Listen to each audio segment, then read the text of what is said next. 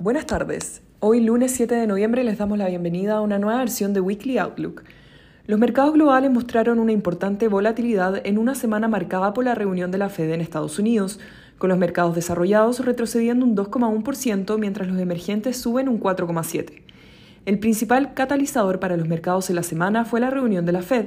en la que en línea con las estimaciones del mercado se eleva la tasa rectora en 75 puntos base, en su cuarta alza consecutiva de esta magnitud, la que vino acompañada por un mensaje hawkish por parte de Powell, quien indicó que la tasa terminal alcanzaría niveles superiores a los estimados previamente y que las tasas altas se mantendrían en esos niveles por un tiempo prolongado de ser necesario. Por otro lado, se estableció que próximas alzas podrían ser más graduales a las vistas en sus últimas reuniones.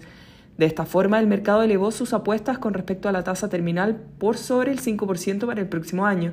mientras las tasas de los treasuries se elevan a lo largo de la curva, arrastrando de esta forma los principales índices accionarios. Por su parte, en China las acciones experimentan un importante rebote ante especulaciones que las autoridades chinas relajarían su política de COVID-0, lo que le dio un importante impulso a los commodities con el cobre cerrando su mejor jornada de los últimos 13 años.